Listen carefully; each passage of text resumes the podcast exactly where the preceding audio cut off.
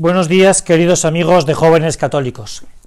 La transfiguración del Señor que contemplábamos en el Evangelio de ayer del domingo, del segundo domingo de Cuaresma, este misterio de luz, como nos invitaba el Papa Juan Pablo II cuando nos ayudó a considerar estos misterios luminosos, nos transporta a otro pasaje del Evangelio que, que proclamamos la semana pasada, el pasado lunes, de la primera semana de Cuaresma. Es el pasaje del Evangelio eh, que recogido en el capítulo 25 de San Mateo.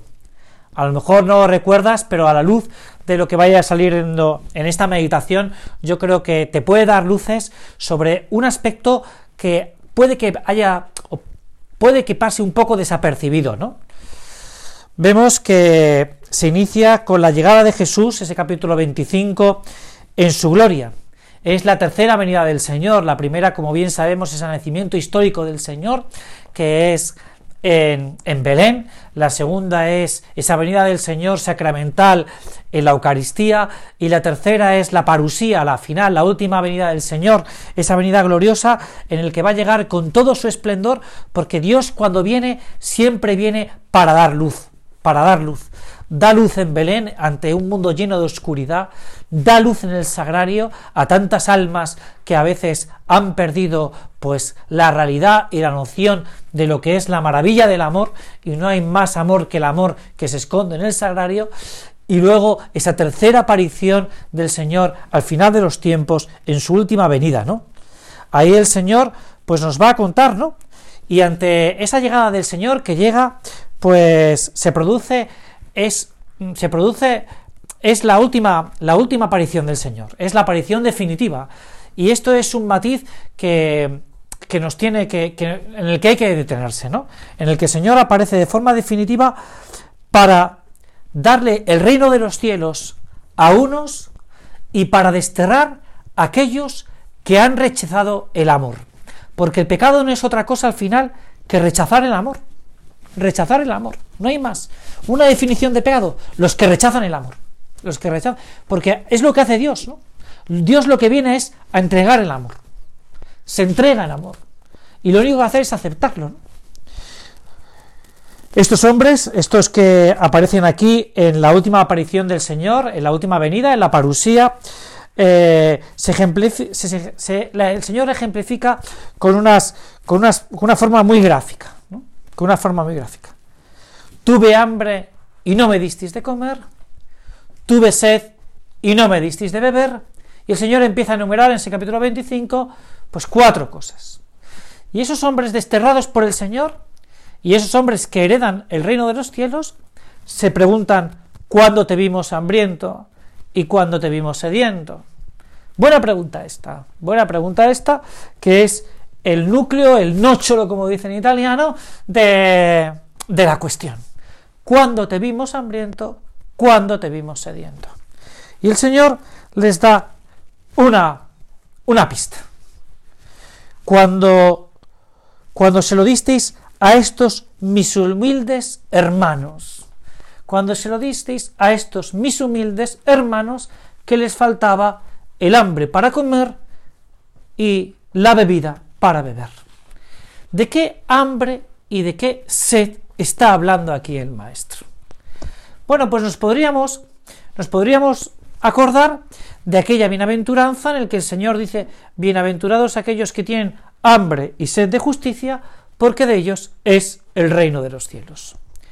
Estos humildes, que son los que buscan, buscan ese pan para comer y esa bebida para beber, es los que están buscando la justicia, la santidad.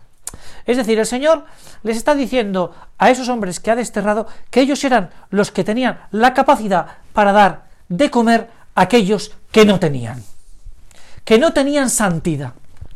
Es, en definitiva, una llamada, lo que está haciendo aquí el Maestro, al apostolado personal de cada uno de nosotros. De cada uno de nosotros. Y esto es un papel que me parece que tú y yo deberíamos meditar con, con, con asiduidad. Porque el cristiano es llamado a ser apóstol.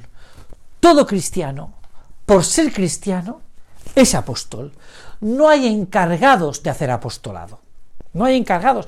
Como no hay un momento en el que hay que hacer apostolado. Es decir, ahora, por ejemplo, en alguna diócesis de España, pues, pues se hacen campañas, ¿no? Campañas, por ejemplo, por las vocaciones, ¿no? Campañas vocacionales, ¿no? Y están bien, y es una cosa buena. Y es una cosa que agrada mucho al Señor. Y que esto ayuda. Pero siempre es tiempo de vocaciones, por ejemplo, ¿no? Es decir, el apóstol no es, no hay los que se encargan de hacer apostolado, de evangelizar. ¿Eh? La, la, evangelización depende de los curas. Esto es un gran error. La evangelización depende de la jerarquía. Esto es un gran error. La evangelización depende, la buena nueva, depende de cada uno de nosotros. Y lo vemos en los primeros cristianos. Los primeros cristianos que dieron la vuelta al mundo como un calcetín, que fueron capaces de llevar el nombre de Cristo hasta el último rincón de la tierra, hasta el finisterre, no son los sacerdotes, ni los obispos, sino que son todos. Son todos. Porque es que al principio lo que son son todos cristianos. Son pocos los que son los sacerdotes o los diáconos y luego los obispos. Son todos. Todos tienen una preocupación por ser Cristo, de anunciar el nombre de Cristo, de dar ese, ese alimento para poder saciar los corazones y esa sed para quitar esa sed a los que necesitan esa sed de justicia y de santidad que están reclamando algunos, los más humildes, los que menos tienen, los que menos posibilidades han recibido. Tú y yo, que hemos recibido mucho, que, hemos, sí, que hemos recibido el nombre de Cristo, que hemos sido he recibido esa vestidura mesiánica a través del bautismo y que luego a lo mejor ha sido confirmada en el momento de la confirmación, tenemos ese derecho de ver de anunciar el nombre de Cristo. Y esto es lo que nos está pidiendo el Señor, ¿no? Porque es que a veces pensamos que, y esto es lo que, en cierta manera, es lo que le recrimina al Señor a estos otros, oye, ¿y cuándo te vimos? ¿Cuándo me visteis? Oye, es que me tenéis que ver en mis hermanos, en los que menos tienen, en los que están más abandonados, es decir, en aquellos, por ejemplo, que han perdido la fe. No es, no es ahora mismo una excepción, más bien es la regla general, pues chicos y chicas jóvenes que cuando llega la edad de la universidad o la edad de la adolescencia, pues pierden la fe. No la fe teórica, sino la fe práctica. Dejan de acudir a la misa, al precepto dominical, dejan de acudir al sacramento del perdón, pierden la fe, pierden el sentido de la vida y, y caen en una desesperanza una cierta desesperanza o en una vida llena de entretenimiento y diversión y se acabó ahí. Y somos tú y yo ante esos hermanos nuestros que están reclamando nuestra palabra y nuestro ejemplo, la palabra anima y alienta, pero el ejemplo arrastra, los que nosotros tenemos que ayudar a estos hermanos nuestros.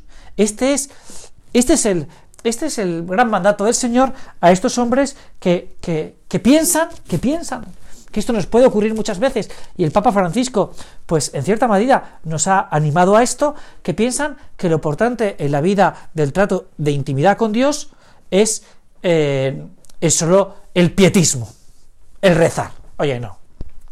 Es importante rezar, es muy importante de configurarse como Jesucristo, de ser el nuevo Cristo, por tanto, y eso se consigue en la oración, en la oración y en el sacrificio, porque Cristo es sacrificio, Cristo se ofrece al Padre, pero esto sería otra cosa, y luego hay que lanzarse, hay que lanzarse, hay que lanzarse a anunciar la buena nueva a esos hermanos nuestros donde quiere habitar Cristo en ellos. Hay un cuento que a mí me gusta mucho contar, que es del cardenal Echegaray, que le contó en un curso de retiro, creo que el Papa Juan Pablo II, en el que, eh, en el que pues, eh, eh, el, el, el, cuento es de Jesús que que cuenta que cuando sube a los cielos, pues tiene unos puntos ahí sobre la tierra en el que el ángel Gabriel le dice, ¿y quiénes son estos? Bueno, pues estos son estos son estos puntos, lo estoy contando bastante mal, por cierto, pero estos puntos son los que yo he elegido para dar luz. Y entonces el ángel Gabriel le dice, ¿y si estos fallan? Pues si estos fallan, dice el Señor, no tengo otro plan para dar luz. No tengo otro plan. Es que Dios, para dar luz, cuenta contigo y conmigo. No tiene otros planes. Los planes que tiene Dios para poder dar luz a este mundo nuestro somos tú y yo, no son otros. no son otros planes. Dios no tiene plan B, como ahora se habla tanto del plan B. Dios tiene su plan, y en su plan estás tú y está yo, que hemos sido elegidos para, hemos sido elegidos por la gracia bautismal para hacernos como Cristo, pero como Cristo. Por lo tanto, nosotros no somos agentes pasivos, que pasa muchas veces, ¿no? Agentes pasivos de, en la vida cristiana, ¿no? En la iglesia. Nosotros somos agentes activos. Todo cristiano es, es apóstol. Y si no es apóstol, oye, si no manifiesta en el exterior lo que vive en su interior, tiene una profunda, eh, una profunda crisis vocacional bautismal. Es decir, en el sentido de decir, oye, ¿cómo vives tu fe, no? ¿Cómo vives tu fe? Que no lo manifiestas. Alguno me podría decir, bueno, pero es que yo no hago nada. Mira, ya con el ejemplo estás haciendo algo. Ya con el ejemplo estás haciendo algo. Ya cuando vas a la universidad y te pregunta un compañero, una compañera, un amigo, una amiga, oye, ¿qué hiciste ayer? Y tú dices, con naturalidad, con sencillez, con, con humildad, pues mira, ayer fui a misa con unos amigos y... Y estás haciendo apostolado. Lo peor es que te pregunte un compañero, una compañera, ¿qué hiciste ayer? Y tú, pues, te calles, ¿no? No, pues ayer estuve de barbacoa, es una payada y tal. Estuve con unos amigos y... Oye, vamos a perder el miedo a hablar de la verdad, que es Jesucristo que, que quiere vivir en nuestras vidas, ¿no? Que es Jesucristo que es amor, ¿no? Esa es la verdadera verdad, que Dios me ama, ¿no? Y que además me ama estando vivo hoy, ¿no? Bueno, pues me he pasado un poco del tiempo, perdonadme, pero me parecía que era importante que meditáramos esta, esta parte importante del Evangelio de, de, San Mateo y que viene a la luz de la transfiguración del Señor, que es la gloria de Dios, ¿no? La gloria de Dios en toda su manifestación, en todo su esplendor, ahora que dentro de poco vamos a ver esa gran manifestación de la gloria de Dios, que ya queda tan poco y para lo que nos estamos preparando, que es la resurrección de Jesús. Muchas gracias y hasta el próximo lunes.